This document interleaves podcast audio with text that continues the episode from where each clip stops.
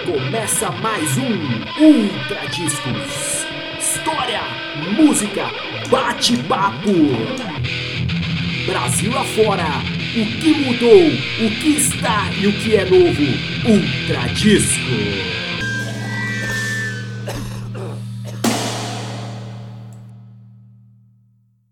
Salve, salve! Começando mais uma edição de Ultra Discos, a Rádio Pirata em podcast. Estou aqui, Fernando Lima, com meu amigo Michel Matos, recebendo uma banda sensacional, uma banda que hoje é meio residente em São Paulo, meio em Minas, mas acho que pode dizer que é uma banda de Uberlândia, gente? Ou não? Uma Tá, banda- tá legalizado, tá legalizado. Pode Tá dizer. legalizado. O Porcas Borboletas, Porcas Borboletas que faz show em São Paulo essa semana, na sexta-feira no Sesc Avenida Paulista. Já começar com o Merchan aí, né? Ah, quem quer começar falando, apresentar a banda aí, apresentar a rapaziada pra galera? Danislau, quer fazer? Meu nome é Danislau, sou um dos vocalistas da banda. Esse é Enzo Banzo, é o outro vocalista. Esse é Cello, baixista. Este é Moita Matos, guitarrista e também vocalista. Estão representados por nós é, o Ricardinho, que é tecladista, vocalista, e é, Pedro Gongon, que também é vocalista e batera. Bom, estamos voltando de uma, de uma longas férias, né? Gente- faz tempo que a gente não, não grava, a gente tem 20 episódios gravados, hoje é o 21 primeiro. É, Michel, fala aí o que que você fez esses dias, 30 dias aí de férias. Cara, foi impressionante que eu fui pro leste europeu, mas o leste europeu acabou me ajudando muito, principalmente que eu fui escutando o disco do Porcas Borboletas. Então eu posso dizer que o comunismo começou ali, com eles praticamente, cara. É ali lutando, é aquela coisa de vencer, é aquela coisa de estar junto e principalmente, final do programa, pessoal. Final do programa vamos sortear aí, depois vamos explicar melhor para vocês escutar. Vamos sortear um motorrádio. Que é o prêmio do Maguila, cara. E vamos falar com essa banda sensacional. E eu tenho a primeira pergunta. Sou o cara aqui que. Deixa eu perguntar, eu tô rodando aqui, tô rodando aqui meu, minha bússola, eu queria perguntar legal. Já tocaram em muitos lugares no Brasil? Rapaz, eu devo te dizer que eu posso, em termos de estado, é mais fácil lá onde a gente não foi, né? Ah, no Nordeste faltou a gente tocar no Piauí, no Maranhão. E no Norte faltou tocar em Roraima, no Amazonas. Só. Ah, e no Amapá. No Amapá a gente só conversou. É, fora a gente foi pouquinho, mas no, fora a gente só teve um, um pulinho ali em Londres, em Paris, Buenos Aires e fechou. Mas é, geograficamente essa foi a nossa turnê de 20 anos. Pô, já que começamos a falar um pouquinho aí do Brasil, eu tenho uma pergunta, uma cidade aí. Rondônia. Vocês já tocaram em Rondônia? Porto Velho, já tocaram em Porto Velho? Nossa, foi uma experiência incrível em Porto Velho. É, a cidade que me deixou estranhado em Porto Velho foi o seguinte: tem um som de, de teclado constante rolando em Porto Velho. Eu não sei se foi alucinação da galera. Mas tem Tomaram um- alguma coisa diferente dia? Não, só. ofere- ayahuasca, né? Isso, só que nos ofereceram lá. Então tinha um dó ma- maior. Foi uma das coisas que eu mais. É um monumento sonoro de Rondônia. Gostamos bastante de Porto Velho. Pô, tamo aí pra conhecer ainda Porto Velho, né? Disseram que. Fora, da, fora das câmeras, que é muito legal Porto Velho. É, tem esses grilos aí que ficam em dó, né? Não sei o que é esse, lamento feminino aí. Ah, quando eu ouvi o último disco de vocês, o Momento Íntimo, né? Que é o disco que vocês estão trabalhando mais, né? Não sei se o, o show Banheiro Químico que vocês vão fazer é baseado no, nesse disco, né? É, até comentei com vocês que ficou no repeat. Ah, que legal. Ficou no repeat, eu fiquei ouvindo demais. E, mas acho que não só nesse disco, mas o trabalho de vocês, um tema que é recorrente é a masculinidade contemporânea, né? Porque a gente tem, sei lá, na história da, da música do rock and roll brasileiro, da música brasileira, muitas bandas que falam do tema masculino, mas sempre de uma forma super pejorativa da coisa do, do machão, do fadão. E vocês conseguem trazer um- uma abordagem problematizadora e acho que, não sei, a gente brinca muito, mas são muitas questões que talvez estejam no- lá no subconsciente de cada um de nós, né? de, de forma super bem humorada, umas letras puta, incríveis, de situações. é, Cada, cada música tem um personagem principal que, que ganha uma voz ali e, e tem suas questões, mas tem também uma imagem a passar para a sociedade e fica essa- esse- essas duas. é, esses dois temas em conflito, né? É, quando vocês é, resolveram tocar juntos, isso já era, já era uma ideia de, de falar muito sobre isso? Ou foi uma coisa que foi acontecendo naturalmente? Como é, como é que é? Ah, é o seguinte, eu. Bom, em termos de gênese da banda, isso de maneira alguma aparecia, surgia pra gente como um tema. É, a gente tinha na época algumas coisas que a gente dizia que estava tematizando. A gente dizia que estava tematizando é, cultura pop, sociedade de consumo. Ah, um dos nossos primeiros trabalhos é, era tinha muito essa pegada, assim, né? de- de- de- teve coisas que a gente nem chegou a gravar, assim, música que era meio com uma propaganda, um jingle, meio zoado, assim. Então, no começo tinha muito essa coisa. A gente. Eu lembro que no primeiro disco é, teve muita gente que falou da figura da mãe, que era. Que era, um, que era uma coisa que, né, minha mãe eu vou, minha mãe eu vou pra lua. É, tinha mais mãe, né? No, no, Diz Mamãe, a, música do, Se Pudesse Escolher, eu preferia um Nike. Tinha essa coisa da figura da mãe. As coisas dos temas, elas parece que a gente tem que criar uma discursividade, assim, né, pra entender o que a gente tá fazendo. Talvez no último disco que a gente que tenha caído a ficha, e, e com o último disco, o Momento Íntimo, a gente possa jogar a luz dele para a obra anterior e com isso perceber ela de outra forma. E perceber que isso já estava desde o início é, presente. Então é sempre isso, né? O, o presente está sempre mudando o passado, né? Então a gente olha hoje para nossa obra lá atrás e, e, e- e- enxerga isso. Eu acho sim que todo artista ele é de certa forma um, um narcisista, né? Ele está olhando para si mesmo, falando de si mesmo. E, bom, aquela figura, o, o mito clássico de Narciso, que- aquele, aquela contemplação que não, não suporta a própria beleza. Você tem ali no Sampa do Caetano o Narciso que acha feio que não é espelho. E a gente é o Narciso que olha pro, pro lago e fala, puta que pariu, que que é isso? Tudo que eu tentei falhou. É, esse, é, essa, é, esse é o anti-narciso, né? É o nosso anti-narciso, assim. Pensei nisso agora, a gente nunca tinha falado nisso.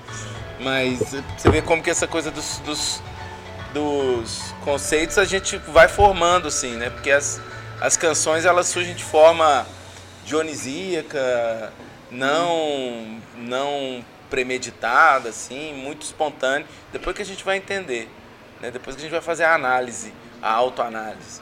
É quase uma sessão de terapia, né? E- mas a, a- a pergunta que fica depois que a gente ouve, né? É quem é o cara pra casar? Quem de vocês é o cara pra casar? É uma, é uma boa enquete, hein? O que, que o Tielo acha disso? Ó, nós vamos ter que escolher por exclusão. Vai? Não? O cara pra casar é o, é o, é o Ricardinho. que tá aqui. É o Ricardinho que não tá aqui. Mas ele é o cara pra casar. Cola nele. É o cara que não pode se defender, né? Tá aqui. Michel, Michel acho que sabe quem é o cara pra casar. Cara, eu acho que o cara pra casar sou eu, cara. Eu sou, eu sou fogo. Pessoal, vocês aí, 18 anos, certo? Na estrada aí. Essa estrada aí, Berlândia, São Paulo, queijo, café, café com leite, é assim vai a história. Fala um pouquinho aí, vocês uma banda, praticamente vocês também caminham muito pelo lado independente e underground do que nós temos.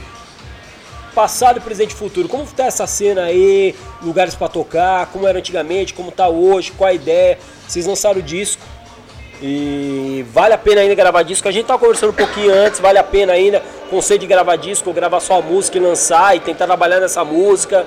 Fala um pouquinho aí, o que vocês acham desse novo cenário aí? Pensando sempre, vocês têm que agradar os novos e os velhos, né? Só, deixa eu só complementar. Opa, Fernando. É, não complementar essa sua pergunta, porque o, o Momento Íntimo, que é o último disco de vocês, vocês gravaram de uma forma mais convencional, né? Vocês lançaram tudo de uma vez. Vocês pensam em no, no- nesse próximo fazer de forma diferente? Vamos de trás pra frente, né, talvez. Você falou do, do- da forma de gravar tudo de uma vez. Eu acho que a gente tem preferido essa, essa possibilidade aí de, desses estúdios mais recentes, porque é, acho que tem umas vantagens de, de tocar junto, assim, que o som fica mais quente, né, bicho? A gente swinga melhor, erra meio junto, né?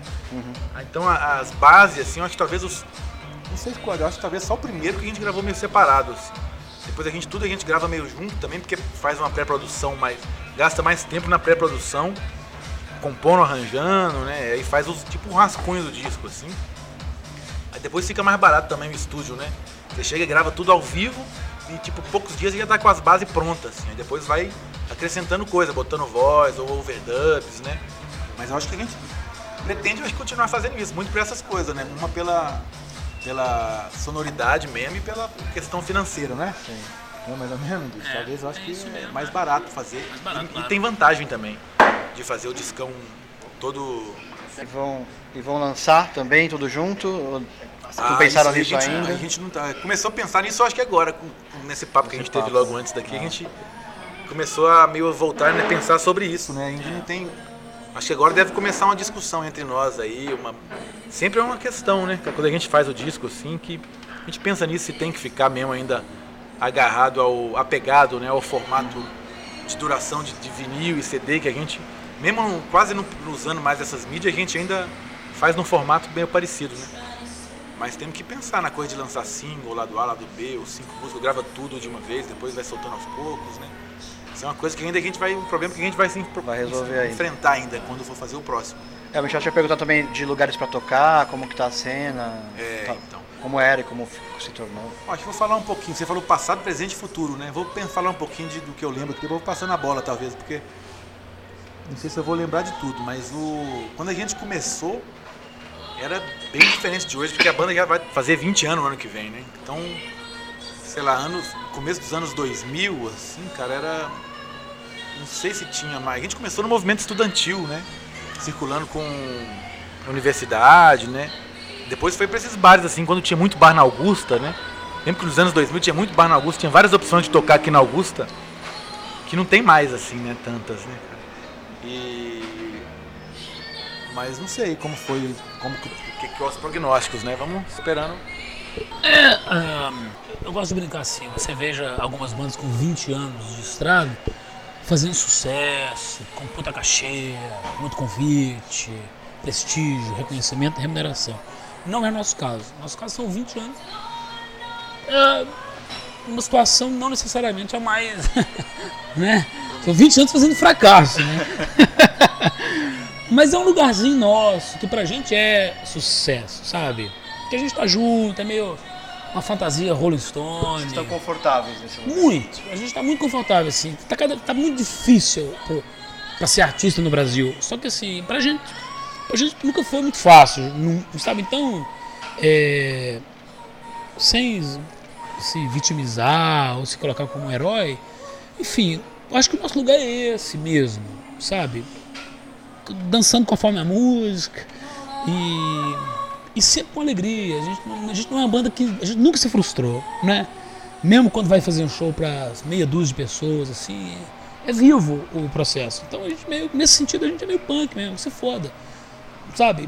E, e vamos fazer mais um disco agora, o quinto, assim, só pra, pra galera olhar e falar, cara, mas não vão desistir, não. Só comple- complementar, eu, é, eu, assim, tem momentos, assim, tem, tem um momento da cena, pensando em passado, presente e futuro, e tem o nosso momento também, né? Provavelmente, quando a gente tinha 20 anos e estava começando a ter uma banda, era diferente, né? De hoje, Obrigado. é, em que né, estamos aqui alguns na, na faixa dos 40 já. Então tem isso também. A, por exemplo, o, o Shell tem um outro projeto que ele sai, roda, fecha turnê no Brasil inteiro, com pequenos shows, que é um- uma puta experiência que a gente já fez com Pockets. Você fecha uma rota, fecha um 0 a 0 atrás do outro, assim, e quando você você viajou pra caramba, foi num monte de lugar. A gente já, já teve tempo e disposição pra fazer isso, viver essa experiência. É, foi legal e hoje a gente tá no outro momento, assim, a gente tá é, tocando menos, do- do- do- até porque tem várias coisas que a gente já viveu, assim, então não faz sentido a gente ficar repetindo. Então a gente. O que é interessante pro Porcas é que a gente consegue operar a nossa verdade. operar a nossa liga. Então nós vamos tocar é, sexta-feira lá no, no, no, no Sesc Avenida Paulista. Ali nós vamos acender os nossos transistores, os nossos faíscas e aquilo dá uma liga que é o nosso show. Então assim, pra gente, esse aqui é o essencial. Talvez a gente estivesse fazendo um monte de, de agenda aí, mas não tivesse dando essa liga, não faria tanto sentido. Pô, depois que vocês falaram tudo isso, teve algum momento que vocês pensaram, pô, comecei a banda, não deveria ter começado, não deveria nunca ser músico? Tem algum momento que vocês se arrependem? Cara, muito pelo contrário, viu, bicho? Putz, é maravilhoso, é uma, uma vida perfeita, cara. Você tá trocando ideia com um monte de gente, você tá, como o Enzo disse, você tá levantando um terreiro ali que é forte, que é uma, que é uma energia, você sai mais bonito, você sai mais feliz. Porra! Rolaram algumas, algumas bads. Rolaram algumas bads, mas não pela função, mas por questão existencial pessoal própria mesmo. Então, não, cara, é bom pra caramba esse negócio, bicho. Lembrei que o João Gordo falou recentemente pro Haddad, né? O que me fudeu foi a música. Isso não era pra ele estar normal. Foda. É, mas é isso mesmo. Acho que não. Pelo contrário. Não, acho que. É, vocês vendo, vocês acham que vocês estão mais por causa das, das mulheres que caem aos seus pés nos shows, não é, não é meio que isso? As grupos. Estudando um pouquinho o som de vocês, eu senti uma semelhança também com Creed e Nickelback. Onde a, a banda começou por causa das mulheres. Mulheres iam atrás, nem muito pelo som, vocês não tem nada a ver com o som deles. Mas as mulheres iam atrás. Hoje o público de vocês, como é o público de vocês? Cara, o nosso público é o melhor público do Brasil. É um negócio impressionante, é um goloso. A banda é muito ruim, cara, mas o público é muito bom. E pode parecer demagogia isso, mas não é. Quem já foi a um show do Porca sabe. É muito quente, sabe? As pessoas estão vibrando com som. E é uma lindeza, é um tesão, sabe? Você sai, todo mundo, você sai com o cabelo penteado. E de fato, é, a, presença do feminino na banda, é, é- é a gente pode ser muito masculino e falar sobre masculinidade, porque de fato, né? Eu não sei nem como falar isso de uma maneira menos machista, eu não sei nem se eu tô sendo, mas assim. É, é uma experiência muito feminina o show do Porcas, né? A gente, claro, lá em Uberlândia, assim, são as parceiras, as, as amigas, as meninas que dão pitaco no processo, que vibram junto. Pô, elas enriqueceram demais o processo mesmo. Você falou sobre o masculino, acho que a gente tem que perceber que é uma experiência masculina, mas. Enfim. Ó, e tamo, temos um é sincero aí. Fê, pode ser polêmico? Pode, pode, pode. Cara, deixa eu entender esse negócio das meninas. Vamos voltar ao negócio das meninas. As meninas ela faz parte da composição ou são aquela. Você assistiu Quase Famosos? Sim. Aquelas grupos. Aham. Poderiam ser grupos também? Acho que não.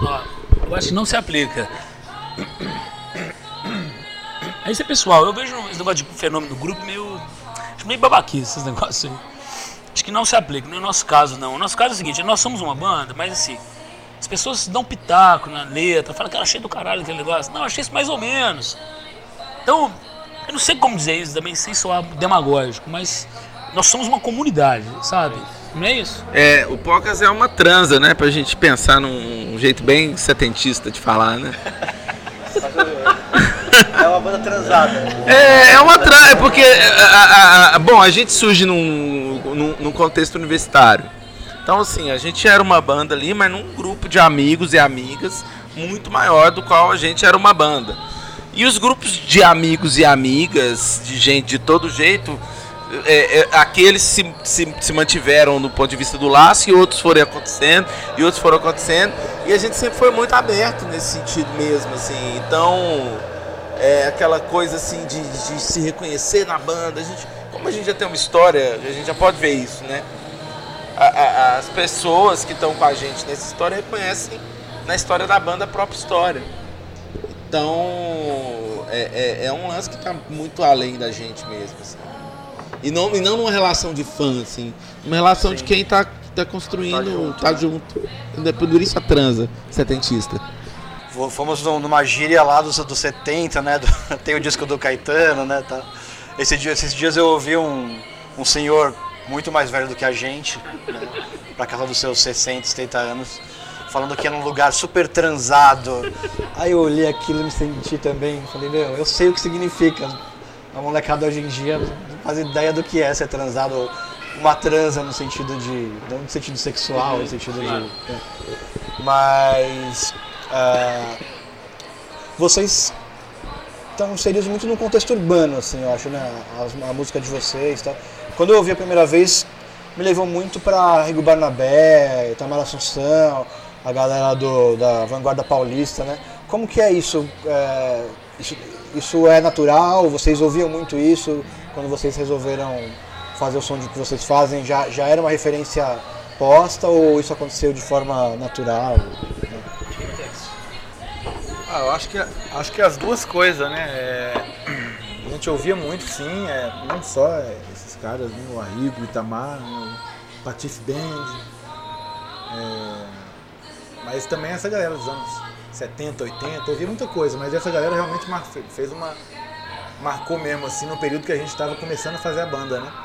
Mas a gente não pensava assim, foi, foi, é, ouvia muito, mas foi meio sem querer mesmo, assim, que, mesmo porque a gente não tinha não tinha muita experiência de instrumentista, essas coisas, foi que pouco tempo de banda, né? Quando né, nos anos 90, assim, era aí, 20 anos atrás, a gente era bem moleque, assim, né? Bem novo, de pouco tempo de experiência de instrumento, então a gente acabou meio que fazendo um som que essas coisas que tava curtindo, mas com que tava ao alcance da gente ali, né? Sem estudar direito, né? Meio, todo mundo meio autodidata, né?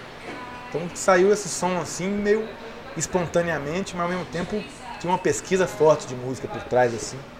De além de, de Arrigo e Itamar, né? De, de- dessa música brasileira meio underground, lado B. O punk também, né, cara? E o- essas coisas dos anos 70, 60, Tropicália, Bossa Nova, tudo mais, o samba, todo mundo aqui é, audio, é, escuta muita música assim há muito tempo, meio, meio tropicalista sem querer também, assim, sabe? Na coisa da, da- de ouvir de tudo, né? Música sertaneja, de gostar mesmo, e punk, né? É, o Tiago tá com um boné do Tião Carreiro, né? É, Acho que, que é, é toda maconha isso aí, né? Não, se gostar desse tanto de coisa aí. Rapaz, certa- certamente influencia, né? A gente tá gravando hoje num lugar que é super icônico em São Paulo, né? Na Augusta. Esse bar, acho que no- na história recente da boemia paulistana, em Botirama, já tem também a sua.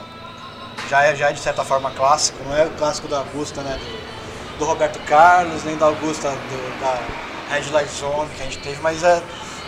Eu acho que a cultura pop está muito presente. Vocês estavam comentando antes que, que a cultura pop é um pouco dos, dos marcos iniciais para vocês começarem a compor. E eu queria saber, eh, baseado nisso, eh, cada música vocês têm um personagem, é, é- é muito marcante. Cada música não, né? Mas assim, boa parte das músicas tem um personagem reconhecível, uma história, praticamente né, um, um pequeno conto ali do, do- enfim, um conto contemporâneo. Queria saber da, da onde vem, se, se essas pessoas é um pouco de cada um ou, ou as histórias é baseado em alguém, pô, aquele cara viveu uma, uma situação, ó, já viu uma risada aqui que já deve ter algum engraçado personagem, essa é uma coisa que boa. você viveu mesmo, é, e se transformou ou é uma situação completamente hipotética, nunca é, né? É, fala um pouco sobre o processo de composição e quem são esses personagens de vocês. Eu acho que assim, pra banda funcionar, pra uma canção funcionar como música da banda, é preciso que contemple um pouquinho da geral. Tem que ser um, tem que ser um eu meio coletivo, sabe? A gente não tem essa coisa assim, nós temos um compositor e o resto da banda acompanha, né?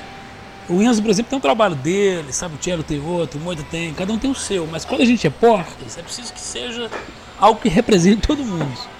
Então a gente tem uma mitologia muito pessoal, a gente ri mais ou menos das mesmas coisas, a gente é, tem os personagens imaginários ou não que vão compondo o nosso imaginário, né? E eu acho que é esse cara que tem que aparecer nas canções. Porque para todo mundo rir e falar, ah, vibro com isso. Se ficar muito singularizado, aí a gente já despeja já nos trabalhos solos, sabe? É, é, é isso mesmo. A gente tem um. Esse último disco, eu acho que a gente foi evoluindo até chegar no formato desse último disco. Foi o. O, o anterior já tinha sido um pouco assim também, que a gente senta, faz um laboratório assim, vamos compor um disco. Mas a gente não faz coisa assim, ah, sobre o que, é que nós vamos falar? Qual vai ser o tema do disco? A gente não faz nenhuma discussão desse tipo. A gente senta, começa a bater uns, uns grooves que pintam na hora alguns, outros alguém traz um, ah, já levantei tipo, essa ideia de, mas um, um- princípio. só um princípio. E aquilo vai tomar corpo no, no, no, no- no- na- naquele nosso ritual dionisíaco ali. E dali que as, que as canções surgem. Talvez é daí que vem um pouco da coisa do canto falado, que, que, tem muito, que é muito presente na música de vocês também. É, com certeza, né? Porque como não tem uma composição de melodia é, pré-estabelecida, é, e quando tem são as faixas é, exceção à regra, né? Quando ela vai para uma coisa mais melódica, é porque esse trabalho melódico normalmente ele é feito mais é, solitariamente ou pelo menos mais tranquilamente, né? Do que daquele daqui, daquele momento, daquele movimento ali do, do, do- do nosso bate-tambor e, e riff. É uma boa observação, de fato. O canto falado ele tem mais a ver com, com o espontâneo, né? Tá rolando. Tá rolando o groove e aí alguém vem com uma ideia e começa a falar, e aí a coisa, a coisa rola. Eu acho que o processo nosso é assim, tal, muitas vezes parte do groove, algumas vezes parte do groove. Então, alguém vai ter que falar assim, esse groove tá pedindo alguma coisa, tá chegando. Lembra um pouco o processo mediúnico mesmo. Tem alguém aí, Maguila, por exemplo, os caras começaram a tocar. Aquele, aquele groove é pugilista. É pugilista. Momento íntimo. Aquilo é praia. Sabe? Então, é, rola isso mesmo. E aí o que tem que pintar de canto tem que fazer a gente dar risada, sabe? Tem que ser um negócio. A gente tá muito baseado nessa experiência do prazer da composição. do caralho! Então acho que é isso mesmo, a chave é bem essa. Chegar a a ler uma resenha do disco de vocês, eu não tinha. Primeiro momento que eu escutei o momento íntimo, eu não percebi. Mas lendo uma resenha da. Lendo um momento uma resenha ali da Rolling Stone, ela comenta que todo. que tem a música Maguila, que ela é forte no álbum, mas ela parte de um personagem que é um, um personagem que sofre na sua vida e tem a parte a vida que bate. E você parte, por exemplo, no primeiro, o cara pra casar, você percebe isso, é um cara que ele quer ter aquele amor eterno, mas ele aparentemente ele tem alguém do seu lado que quer um amor, mas um amor diferente, que mu- muitas vezes vai acabar batendo nele. E o Maguila, até achei engraçado que a revista escreveu, falou como se o Holyfield fosse a vida e o Maguila fosse o personagem. E ele apanha toda hora. E o outro ponto que eu achei interessante que fez o link, que eu gosto pra caramba do desenho, ele cita do BoJack Horseman, que é aquele personagem que é o, perso é o anti-herói. Ele apanha, mas ele tenta, ele se acha que ele tá no contexto, mas ele tá fora do contexto, volta no contexto, volta no contexto, vai pro contexto, apanha novamente. É isso mesmo? Não sei se eu conseguir entender. Se eu entender, eu vou ficar muito contente, porque pra entender alguma coisa é muito difícil. Não, você entendeu perfeitamente. Gosto Puta que pariu! cara. Cara, tudo que você tentou deu certo. Cara, eu tô feliz pra caramba! Chupa, Fernando! comentando aqui nas mensagens que tá, que estão deixando de ver o Glenn pra assistir a nossa entrevista.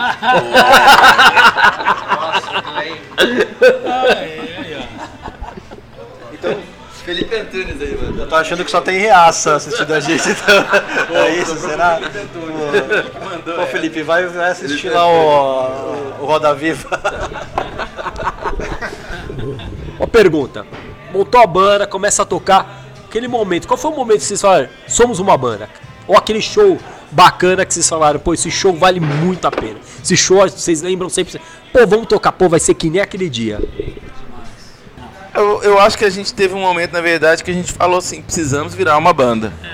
Foi quando a gente mudou de nome e, e virou um sexteto e tal, porque a gente era um, uma coisa muito espontânea e diletante, é, ao ponto de não, não- de, de- de tomar uma paixão muito grande por aquilo e perceber que tinha umas arestas ali que tinham que ser aparadas para que aquilo fosse uma banda, né, com uma completude sonora tal. Então, na verdade, essa sensação epifânica a gente teve desde a primeira vez que a gente ensaiou, que a gente ria, né? Na primeira, a primeira no, primeiro encontro que deu origem ao que seria o pau de bosta, que depois virou o Porcas, a gente não conseguia cantar as músicas porque a gente ria no, no meio, né? A gente anotava assim. E então acho que ali a gente viu que aquilo era, era bom demais. E aí a gente ficou querendo continuar, não repetir, né? Dar sequência àquela experiência. Vamos rolar um som então? Agora, acho que está mais ou menos na metade da, da coisa. Tem um som de vocês que acho que é da, da nome ao, ao último álbum, que lembra muito um grupo de amigos meus, que gente, acho que a gente tem mais ou menos a mesma idade, né? Um pouquinho mais de 40, um pouquinho menos. E nos anos 90 a gente ia muito para Ubatuba, nos carnavais de Ubatuba. então, eu queria dedicar, perdi licença para dedicar essa música ao Cuica e ao Daniel. que deve. Que, que em muitos momentos devem ter tido alguma restrição, algum, alguma situação constrangedora de, com, com o seu próprio corpo e, e com as relações com as meninas na praia, nos carnavais de Ubatuba, dos anos 90. Então a gente vai rolar momento íntimo, pode ser, Michel? Sim. Momento íntimo, é, porcas borboletas.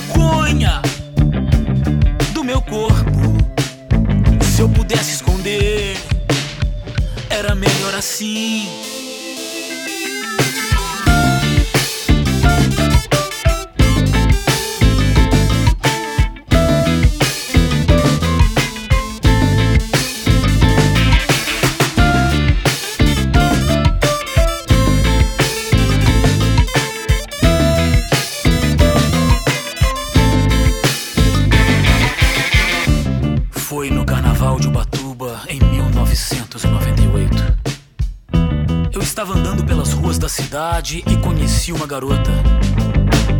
Ela me chamou pra ir pra praia. E então eu me dei conta. Eu vou ter que tirar a roupa. Chegando lá, eu abri os botões da minha camisa. Deixei a bermuda pousar na areia. E nesse momento eu percebi, pela primeira vez, o amor nos olhos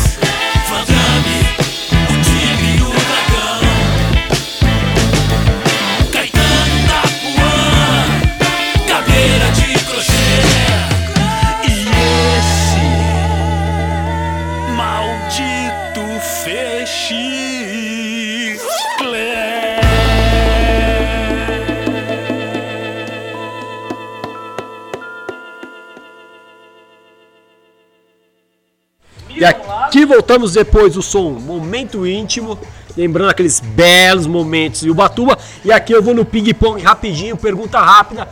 Pá, pum, falo, você respe- repete. Quem de vocês vai? Tchelo, vamos lá, vamos lá, vamos lá, vamos lá. Tchelo, chega, chega junto. Vamos lá, vamos lá. Como se fosse uma sinuca. Vamos lá, vamos lá. Primeira pergunta. Então eu vou passando, vou passando, certo? Passando. Cogumelo ou ácido? Ácido. Ah, Maguila ou Rui Chapéu? Maguila. Pra você novamente, todo sinuqueiro é? Todo sinuqueiro tem um pacto com Satanás. Ah! Estamos aqui de volta com porcas borboletas aqui. E a perguntinha aqui que eu sempre faço para todas as bandas é o seguinte: já que eu falei o bom show, aquele momento que você se torna banda, conta as furadas da vida aí. Quando vocês for tocar algum lugar, vocês olharem e falam: Meu, fudeu, devemos ter ficado em casa. Algum, algum cenário, algum momento aconteceu isso? Uma carreira inteira. São 20, é uma coleção. Coleção de fracassos, coleção de fracassos. Mas assim, além, além do show, ainda, ainda tinha assim, algumas coisas assim, lugar que a gente ia dormir, né? O lugar que a gente ia comer. É, tem um macarrão clássico, né? Um macarrão. Um macarrão É. branco que o motora da van deu pro cachorro, que não quis. É verdade. Te- teve uma cidade que a gente chegou, deu uma olhadinha lá no lugar que a gente ia dormir. Demos um toque no brother nosso na hora do show foi todo mundo pra casa do, do, do brother. Até hoje eu encontro com esse cara, pô, foi bom demais aquela vez, você fez todo, todo mundo lá pra casa e tal. Pois é, mas porque, né, a gente foi lá porque.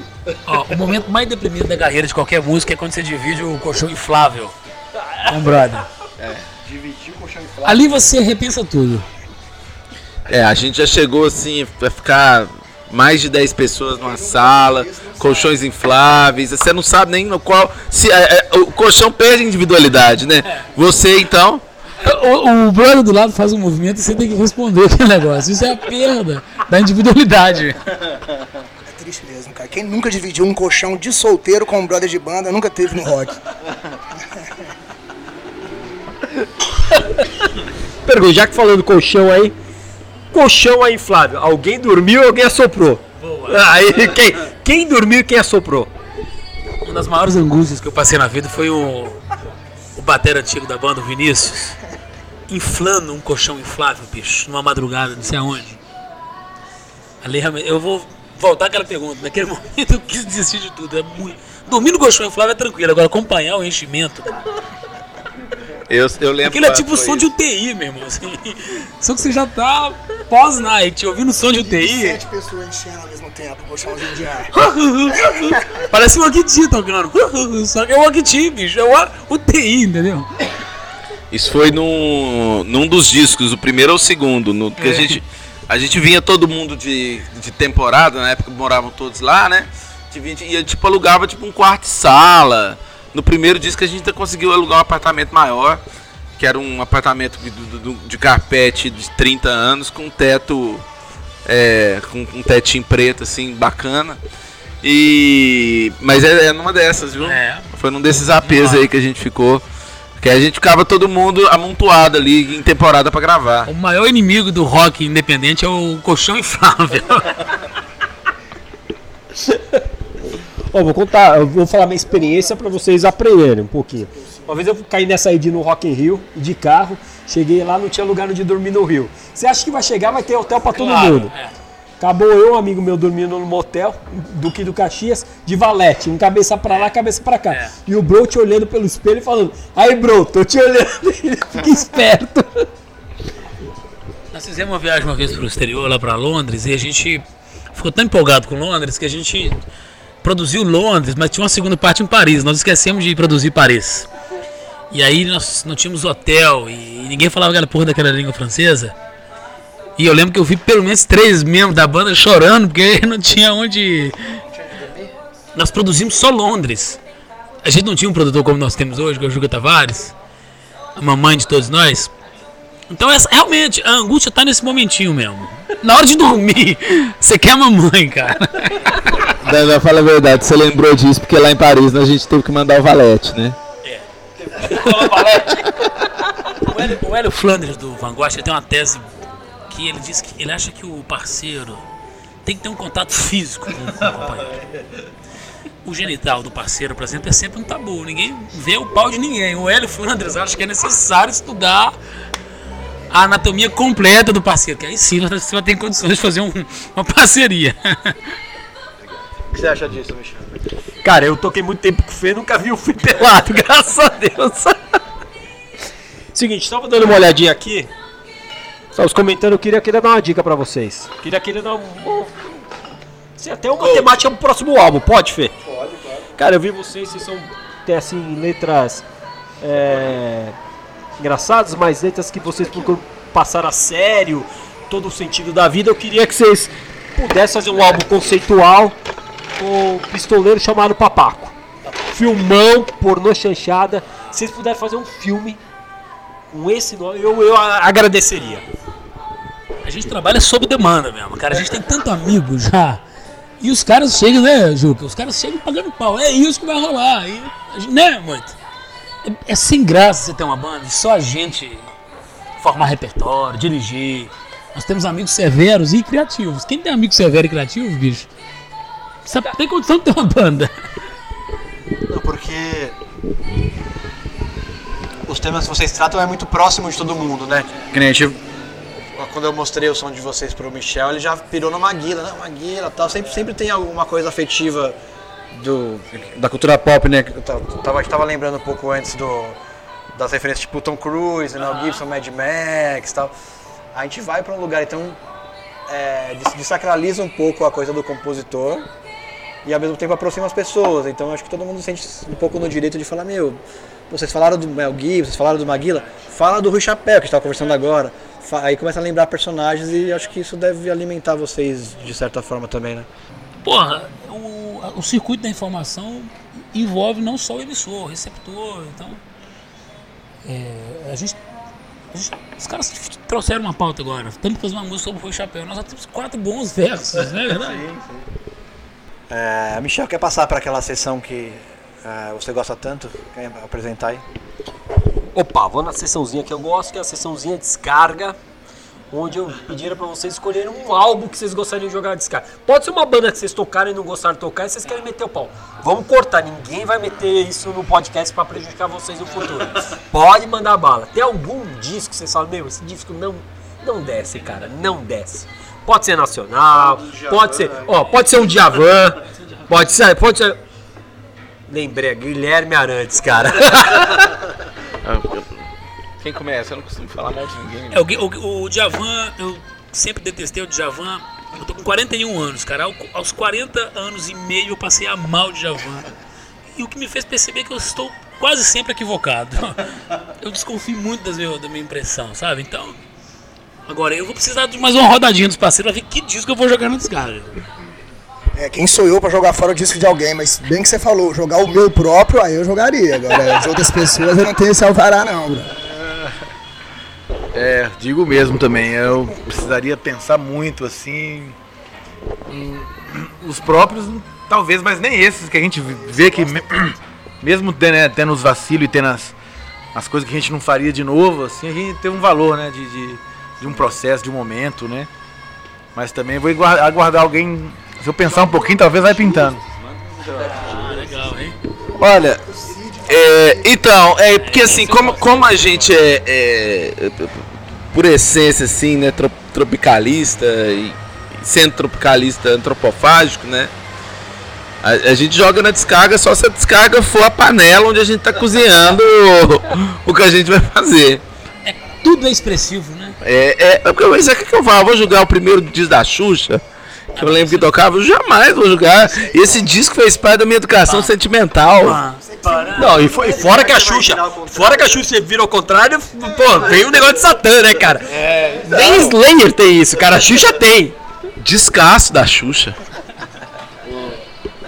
Não, É muito engraçado que sempre que a gente é, vem pra essa sessão com, com a gente tem convidado, fica uma saia justa, porque né, tem, tem uma ética assim, né? De o tipo, vou mandar. É tipo. Tem um, um episódio do Além da Imaginação, que também não sei se é do tempo de vocês. Eu peguei já reprises, né? Que era o cara vinha com uma caixa preta com um botão pra uma família, ó. Se você apertar esse botão, você vai receber amanhã um milhão de dólares.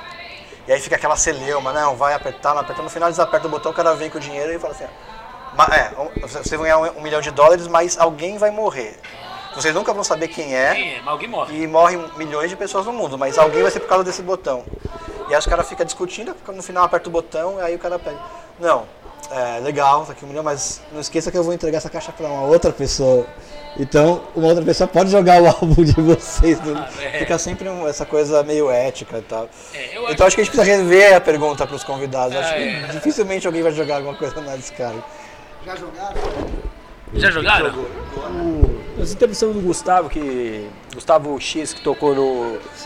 no Cachorro Grande, tocou no. Tá tocando agora com o Beto Bruno, ele jogou o Bon Jovi. Roqueiro faz isso. É, pode ser uma coisa longa. É. Não, o Bon Jovi, o Bon Jovi, primeiro, o Bon Jovi é um cara bonito pra caramba, cara. Aqueles clipes com aquele peito aberto naquela. Vocês já pensaram em lançar um, um- algum álbum, algum clipe de vocês com o peito aberto, assim? Tom Cruise e. Top Gun. É o Bon Jovi, gente. É o bom de É o Bon Jovi, cara. O Bon Jovi é um exemplo. Eu acho nem mandada, bicho. Eu, eu tenho pavor do Bon Jovi, cara. Eu- eu- as piores angústias da minha vida eu sofri ouvindo o Bon Jovi, sem querer. Parabéns pra esse brother que jogou o disco do Bon Jovi. Tá, tá, tá em alguma música essa sua angústia com o Bon Jovi? Cara, eu, não eu prefiro. Eu bloqueei, eu, eu nem lembro, mas olha. Tinha um, um brother, um vizinho lá nosso no Bairro Brasil, em Uberlândia, que ele ouviu um Bon Jovi nos momentos. Você tá estudando, terceiro colegial, a vida tá ruim. O que, que era mesmo do Bon Jovi?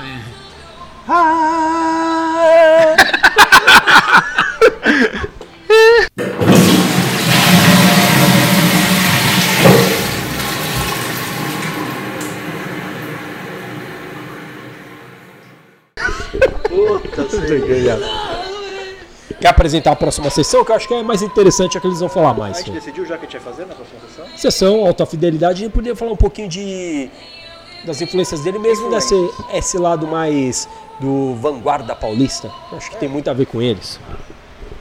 É, o Alta Fidelidade a gente escolhe cinco discos representativos, e aí a gente sempre coloca um tema e tal. Acho que a gente pode falar cinco discos que influenciaram o som de vocês. É, não sei, tá, de repente cada um cita um e vocês citam um conjunto, né? Como vocês estão em quatro aqui. Just what is it that you want to do? Well, we want to be free. We want to be free to, to do what we want to do. Ultra Discos com mais uma sessão alta fidelidade. As listas.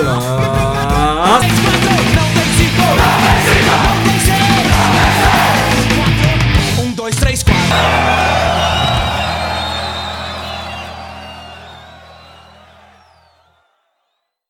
Quer começar daqui?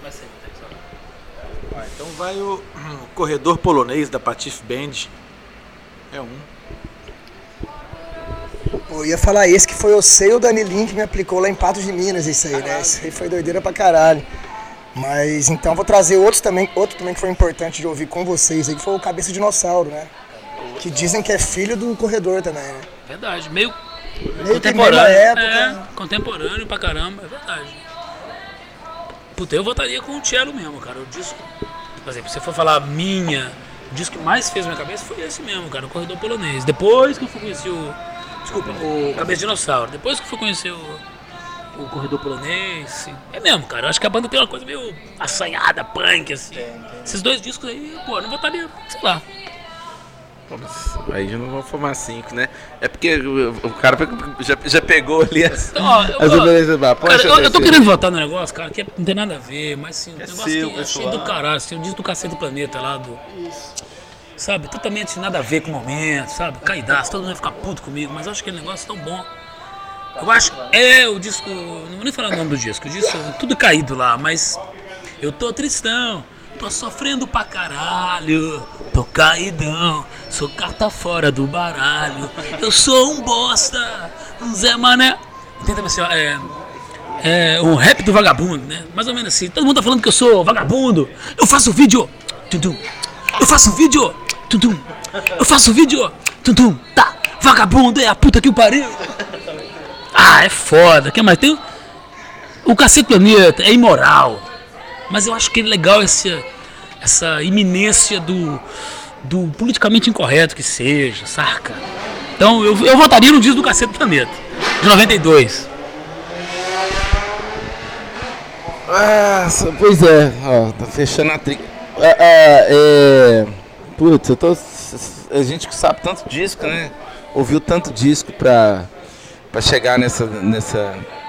Por exemplo, eu lembro que no, no primeiro, na nossa primeira demo tinha um, um groove que era igualzinho, e a gente até mudou por causa disso, um groove de uma música lá do Z do Itamar. Que era uma música do Preto, Bra do Preto Brás. Tem, tem nada a ver uma música com a outra e tal. Mas naquele momento é, que, a, que, a, banda começou, a gente estava ouvindo esses discos, descobrindo esses discos e eles estavam. Então, assim, existe o, o caso Cabeça Dinossauro e o caso Cacete Planeta, que são coisas assim que pintaram no momento que a gente nem pensava em pesquisar música, em ter banda. E tem os casos de quando a gente já estava numa imersão assim, e aí daí o, o, Corredor Polonês, que é um disco assim essencial, que parece que ele amadurece umas coisas pra gente. Nessa pesquisa a gente foi Hermeto, a gente ouviu aquilo demais, né? Ah, ah, o, o Arrigo, e aí era isso, Milton Nascimento, sabe? Manda Mineira, vai falar, pô. Mas não é uma influência direta, mas é tudo coisa que tava ali no, no nosso. No, no ar, né? Mas. Pô, já que é pra falar de um, sei lá, vai o disco branco do Caetano. Fala. Vocês querem completar o quinto, sei lá, um disco. Um disco que represente mais o conjunto de vocês, ou talvez alguma coisa do momento atual, não sei. Só pra fechar os cinco, né? Essa regrinha não tem Então Zezeira. É, é, é porque a gente basicamente falou. Zé, o disco que vocês gravam do, do Itamar. É, é o As Próprias Custas é um disco que historicamente tem uma importância pra gente, né? O, que a gente. A gente fez o show desse, desse disco quando saiu a caixa preta do, do Itamar em 2010. Fizemos agora na, na virada. E, e, é um disco assim que ele é, é, ele tá na nossa na nossa história mesmo, assim, não como influência, né, mas como uma realização. É um disco que a gente reviveu, né? E assim, na verdade, aquilo que o que o Dani falou antes do, do, do sujeito, que é do sujeito da banda, que é um cara que é um sujeito coletivo. To, todos esses discos que a gente foi falando aqui também a gente meio que jogou nesse filtro, assim, de uma referência que é, é minha, mas é, é desse. É, é desse bicho doido aí que é o Porcas Borboletas, que é, que é a gente, mas todo mundo que está com a gente, né? O Juca, é, são vocês aqui, é, é, toda essa fita. Legal, esse show do, da Virada Cultural tava lá, cheguei da metade, tava com o Michel num outro show de umas bandas de hardcore. Era o Pinups com o Plebe Hood. Não, era uma galera gringa.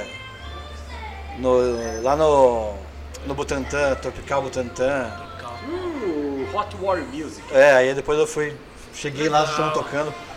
Um puta show, muito legal. Muito de, tava um clima muito gostoso, ah. né? É, mas enfim, é, você tava falando de, do politicamente incorreto, do cacete e tal. É, tem muita banda a gente está falando de coisa de masculinidade que acho que é uma, uma, um, um, tema que é latente, principalmente no último disco de vocês, a gente já falou sobre isso. É, tem muita banda que já falou dessa forma, com, com, o nosso olhar de hoje, a gente vê que é de forma muito escrota, né? Tipo, o Taja Rigor, né? O Velhas Virgens, né? É, vocês voltam a esse assunto, mas com, acho que com um olhar mais contemporâneo. É, eu lembro de ter visto a entrevista com vocês lá no, no programa da, da Roberta Martinelli, o, como chama mesmo? Cultura Livre. Cultura Livre. E, e, e ela perguntou para vocês sobre a aceitação, se vocês ouvem muitas críticas. Eu queria que vocês falassem um pouco aqui também, porque é, parece que é um pouco claro pra gente, pelo menos, que os personagens são, são person... É, é, têm a sua voz própria, né? mas que ao mesmo tempo ajudam a criticar um certo tipo de comportamento ou de problematizar isso, né? Como que é a recepção das pessoas? O que, que elas falam para você sobre essas letras é, do universo masculino, principalmente? É, tem um que meio confessional e o, nem, não necessariamente o personagem é elogioso, não é um cara desconstruidão, né? Quando a gente lançou, a gente esperava ser mais criticado, sabe? Mas depois, conversando com algumas amigas, assim, as meninas que têm condição assim, de avaliar melhor aquele texto, porra, foi bem recebido, né? Acho que tem uma coisa assim de. Claro, é ficção, a gente não é candidato a nada, né? O candidato... Então nosso eu lírico não tem que se mostrar como, necessariamente como heróico. Alguns são anti-heróicos. Acho que é legal que as obsessões pintem. A gente, eu não sei, é, de uma forma geral, a gente não necessariamente quer pagar de bom moço, sabe? Muito pelo contrário, acho que a gente prefere cantar as obsessões, as manias, sabe, as perversões. Não sei se para sanear, ou se para tematizar, ou se para produzir humor, né? O humorismo está muito baseado na revelação do vicioso. Mas assim, a gente também, por outro lado, quis fazer um disco. Uh, eu não sei, eu acho que uma banda punk tendencialmente vê com, com ressalvas essa postura lacradora. Não quis fazer um disco lacrador. Mas também a gente queria trabalhar em nome assim de um, da revisão que o tempo atual está fazendo de alguns valores. Então a gente ficou nesse impasse. Ah, a gente não pode lacrar, nós não temos condições de lacrar, né? A gente é, a gente é homem, brasileiro. E a lacração também pra gente soa um pouco soberba, pode, pode soar um pouco sob, sabe, sei lá. Então a gente ficou mais ou menos, na, quando fazer esse disco, a gente ficou ponderando tudo isso. A gente não quer trair o movimento, mas também a gente não quer lacrar. Então, é, desse jogo aí, o resultado depois a gente foi ver as, as amigas, os amigos. O pessoal aceitou bem, achou que foi do caralho. Tem mesmo uma autocrítica lá. O feminino tá como um fator saneador. É pelo feminino que o menino vira o, top, o, Tom Cruise, é. né? é, é o Pimbolim, que é o menininho da. Que era, que ele era mesmo no começo? Sei lá, palhaço, junto com o macaquinho. Depois ele vai pro Globo da Voz, que tem a sex de um lado pro outro. Então tudo isso está em jogo mesmo. Né? O que vocês acham? É, eu acho assim que. Ah, bom, a gente várias, várias vezes a gente teve medo e não foi a primeira nesse disco primeiro não que a gente no disco anterior também todo mundo tá pensando em sexo tudo tentei falhou. A gente ficou assim e, e, nossa será que mas assim na verdade o público normalmente se revela bem mais inteligente que a gente assim né? É, porque assim a linguagem da ironia do humor da paródia ela tem um poder transformador né isso tem a ver com uma visão de arte que a gente tem também porque se for para dizer o que tem que ser dito com é, precisamente é, como é como as coisas são então você não precisa fazer arte né então tá dado a gente faz um discurso lógico aqui e, e argumenta e está dada a, a, aquela determinada aquela posição ou verdade, né? O, o, discurso artístico é justamente dizer de outro jeito, né? Da, da, fazer a curva, transformar o objeto estético ali de forma que ele crie reviravoltas de percepção, né? Que ele abre novos caminhos de percepção, de, de, de, de sensibilidade de reflexão crítica. Então é um, é um agente provocador, né? A gente vê a arte de forma geral, né, como esse agente provocador, mais do que um agente afirmador. Então, para a gente às vezes tem, tem faz mais sentido é, lançar uma pergunta, lançar um personagem que vai te levar a pensar ou, ou refletir ou rir daquele comportamento do que afirmar com todas as letras aquilo, aquilo ali, porque isso aí já, já, pra, já cairia num outro tipo de. num outro campo de, de pensamento, que não é bem o da arte. Só um, um complemento da pergunta. Vocês já se autocensuraram em algum momento? Vocês escreveram um negócio e falaram, isso, isso não rola, não tá rolando. A primeira autocensura foi trocar o nome de pau de bosta para pagar as borboletas, né?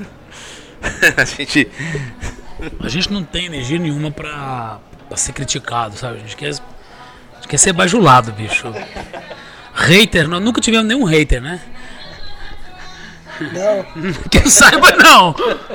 Então é muita, muita autocrítica, né? Exagerada até. mas ao mesmo tempo é mel- melindroso, porque os personagens são. Né, meu? Dizer. Sim, já, já se autocensuramos já mesmo, né? Teve é, que a gente às vezes dá uma. faz umas músicas que depois re, rever, né? Como, como que é o. Se não tá, né? Gerando alguma. Alguma coisa que não seja necessariamente, né? é, sei lá o que, né? Acho que não. e Que não gere realmente isso, né? Ódio, né? sei lá. A gente já, sim, claro. Nem tudo que a gente faz, a gente brinca. Claro. Diz aí, Juquinha. Eu lembro que o processo de, do disco do Momento Íntimo é, teve uma situação que pra mim foi assim um pouco. Falei, meu Deus, eu, eu vou surtar agora. Que era a ordem dos discos, a ordem das músicas do disco. O Porcas é uma banda que tá atenta a tudo, assim, a cada vírgula, a cada frase. Então, eu lembro que foi uma discussão de que eu acho que durou um mês, assim. Não, mas eu acho que essa música tem que vir antes, porque a narrativa, porque não sei o que lá. Então, assim, a autocrítica e o pensamento estético é, é- Eu nunca vi, assim, é uma banda que leva a sério cada centinho, cada pontinho que tá ali na, naquela arte, naquela capa, na ordem das canções. É tudo muito, muito bem pensado mesmo. E ao mesmo tempo, na hora da, das composição, é livre, né? Filtro, sem filtro nenhum, né? Então quando a gente vai junta pra compor, geralmente a gente faz isso. A gente pega um barril de chopp e bota no estúdio, leva os negócios e vai, e vai descendo além. Vai, e aperta o rec e fica às vezes fazendo jam de 8 horas, 6 horas direto, tomando serva. Às vezes é um dia inteiro fazendo jam e sem filtro nenhum. Então depois a gente ouve e, vê o que, que aproveita e o que, que, o que, que não é muito publicável, né? Por ser uma banda com seis membros, você acaba ajudando, né, a autocrítica, né? Porque são seis membros, às vezes você tem três que enxergam, não, isso vai ser legal, você pode ter três que... Como é essa definição? Que entra ou que não entra quando você tem essa divisão 3 a 3 É, tipo que nem o Maguila, você sai no pau, sai na porrada, não sei o quê. Cara, o Enzo ia dizer o seguinte. Você sabe o que eu ia dizer, né? Cara, é, é tudo tem que ser 100% de aprovação. É só 6x0. Só trabalhamos no 6x0. Você- Não é nem democracia. É Não, é unanimidade. É uma democracia, é uma unanimidade. E aquela, e aquela frase que agora eu não vou lembrar de quem que é, que toda unanimidade é burra. do Nelson, é do Nelson? É, Fernando, eu tô vendo se um dia a banda acabar, vão ter aí seis, seis álbuns solo. Que nem os Beatles quando acabaram o George Harrison lançou 30 álbuns. Então, vocês têm essa concepção. Se não tem 100, Por, por isso que os discos, sim, tem, às vezes tem pouca música, né, também, né, né? O último tem 10, né, assim, geralmente é porque a gente não... Pra chegar num acordo geral, assim, tem que... O nome do disco anterior, sem ser o momento íntimo. Ficou sem nome. É, não tem Thiago, vai. É, um exemplo bom disso aí é o nosso disco penúltimo, que não conseguimos ficar 100% no nome. Então ele não tem nome. Isso saiu anônimo, não chegou no consenso, tem que lançar. Ficou, ficou sem nome mesmo. Michel, você quer complementar alguma coisa? A gente vai para as considerações finais. Cara, primeiramente queria agradecer muito aí. Conhecer a banda através do Fernando, que ele indicou, conhecendo vocês pessoalmente, dá até uma visão muito diferente da banda. Dá Melhorou aquele... Pô, melhorou. vocês, não vão, vocês não vão ter o hater ainda, tá? Seguinte, só aí, antes da gente passar pra música final, o Fernando vai pedir um som pra vocês, mas lembrando sempre isso aí é uma. É um- uma ideia de duas pessoas aqui, Fernando com o Ultrassom, eu com o Ultradisco, montando, eu com o Under Discos, montamos aqui o Ultradiscos para falar das bandas que nós gostamos, é uma coisa totalmente independente, sem grana nenhuma, apenas por amor mesmo pela música. E Fernando, quer fazer suas considerações aí? Eu quero fazer uma consideração que cada vez mais eu estou me dando conta que é, é super confuso isso, né? Isso é, Porque eu tenho o meu blog, você tem o seu perfil do Instagram que tem os nomes parecidos, a gente juntou o nome dos dois, fica uma zona, né? A gente, ninguém sabe que tal a gente muito cortar? o que, que é. cortar De repente a gente fala, faz tudo uma coisa só com o nome, né? Mas enfim, agradecer também vocês por estar aqui essa segunda noite, tomando uma cerveja com a gente aqui na Rua Augusta. Acho que não tinha lugar melhor, um ambiente mais legal para fazer. É, convidar esse esse podcast deve ir ao ar na quarta-feira Então ainda dá, dá tempo de convidar todo mundo que ouvir para ir conferir o show dos- das porcas, borboletas, no Sesc Avenida Paulista, às 20h30. Ingressos a preços convidativos, 30 reais o mais caro inteiro, o camarote VIP com acesso a whisky no camarim da banda no final do show. Tem meet and greet? Pelo que eu vi aqui, parece que tem até um meet and greet. Acho que é mil, mil quinhentos por aí, pra conhecer a banda. E eu não sei se vocês querem falar alguma coisa final e eu queria que vocês sugerissem a, a música que a gente vai é, fechar o podcast, a que vocês preferirem. Bom, eu sugeriria o cara pra casar, que vocês mencionaram, né? Que é uma propaganda da gente como pessoa. Vários aqui estão disponíveis pro casamento. e obrigado pelo papo, carinhoso. Nossa, que recepção vocês fizeram do disco. Atenciosa, inteligente, generosa. Pra gente é isso que vale a pena, né? É, é, perceber que a coisa repercutiu, né? E que a inteligência de vocês passeou sobre esse material. Então, a gente se sente muito, né? Lisonjeado. Obrigado pelo carinho de vocês, tá? Vida longa para esse podcast, para esses blogs que se confundam sempre, cada vez mais. É isso aí, obrigado mais uma vez. É, obrigado pela, pelas palavras da inteligência, não sei se é, é tudo isso, mas enfim.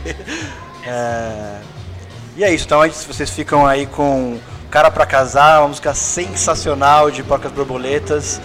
E até a próxima. Um abraço.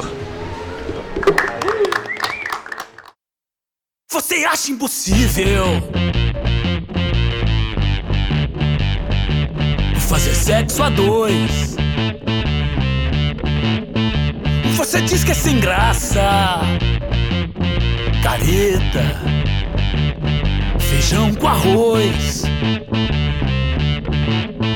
Você só pensa em sacanagem, orgia, viadagem.